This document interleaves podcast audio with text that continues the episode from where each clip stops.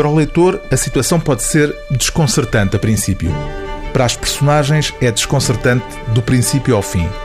Ganha-se um prémio de lotaria e a recompensa é uma viagem, um cruzeiro. Ninguém sabe para onde, nem com que propósito. É mais ou menos como na vida.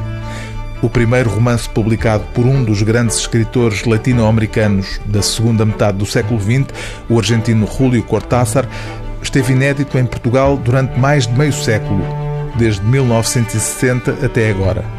Os Prémios, assim se chama o romance, é um livro onde um conjunto de personagens, gente muito diferente entre si, embarca num navio, o Malcolm, onde a tripulação não fala a língua dos passageiros e onde o absurdo, a pouco e pouco, vai tomando conta da situação.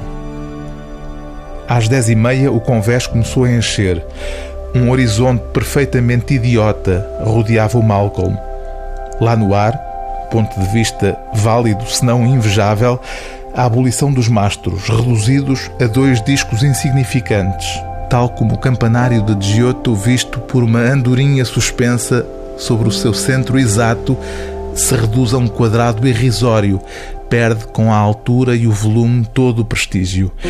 E um homem na rua, visto por alguém num quarto andar, torna-se por instantes uma espécie de ovo cabeludo que flutua por cima de um passeio cinzento pérola ou azul, numa misteriosa levitação que subitamente é explicada por duas pernas ativas e pelo aparecimento repentino das costas que deita abaixo as geometrias puras.